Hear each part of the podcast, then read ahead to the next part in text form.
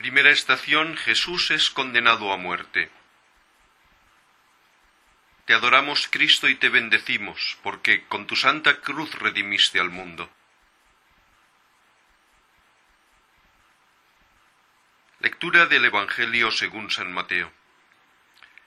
Pilato entonces les preguntó, ¿y qué hago con Jesús llamado el Mesías? Contestaron todos, que lo crucifiquen. Pilato insistió, pues qué mal ha hecho. Pero ellos gritaban más fuerte, que lo crucifiquen. Entonces les soltó a Barrabás, y a Jesús, después de azotarlo, lo entregó para que lo crucificaran.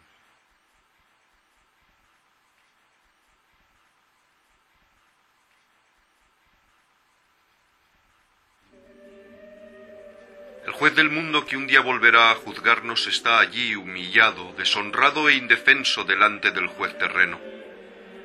Pilato no es un monstruo de maldad. Sabe que este condenado es inocente. Busca el modo de liberarlo. Pero su corazón está dividido y al final prefiere su posición personal, su propio interés, al derecho. También los hombres que gritan y piden la muerte de Jesús no son monstruos de maldad, Muchos de ellos el día de Pentecostés sentirán el corazón compungido cuando Pedro les dirá, Jesús Nazareno, que Dios acreditó ante vosotros, lo matasteis en una cruz. Pero en aquel momento están sometidos a la influencia de la muchedumbre. Gritan porque gritan los demás y como gritan los demás. Y así la justicia es pisoteada por la bellaquería, por la pusilanimidad, por miedo a la prepotencia de la mentalidad dominante.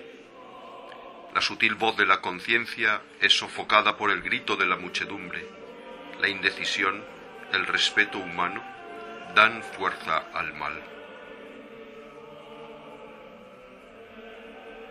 Señor ha sido condenado a muerte, porque el miedo al que dirán ha sofocado la voz de la conciencia.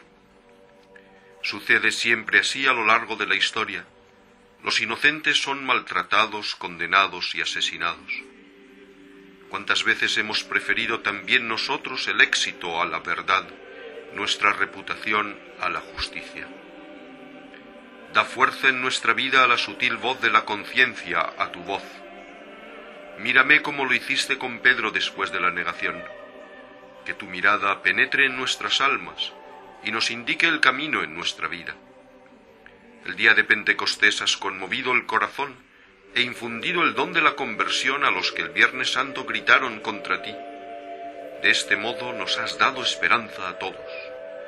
Danos también a nosotros de nuevo la gracia de la conversión.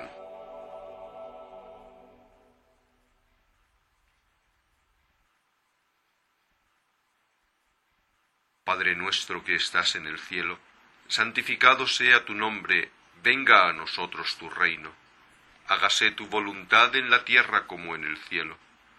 Danos hoy nuestro pan de cada día, perdona nuestras ofensas como también nosotros perdonamos a los que nos ofenden, no nos dejes caer en la tentación y líbranos del mal.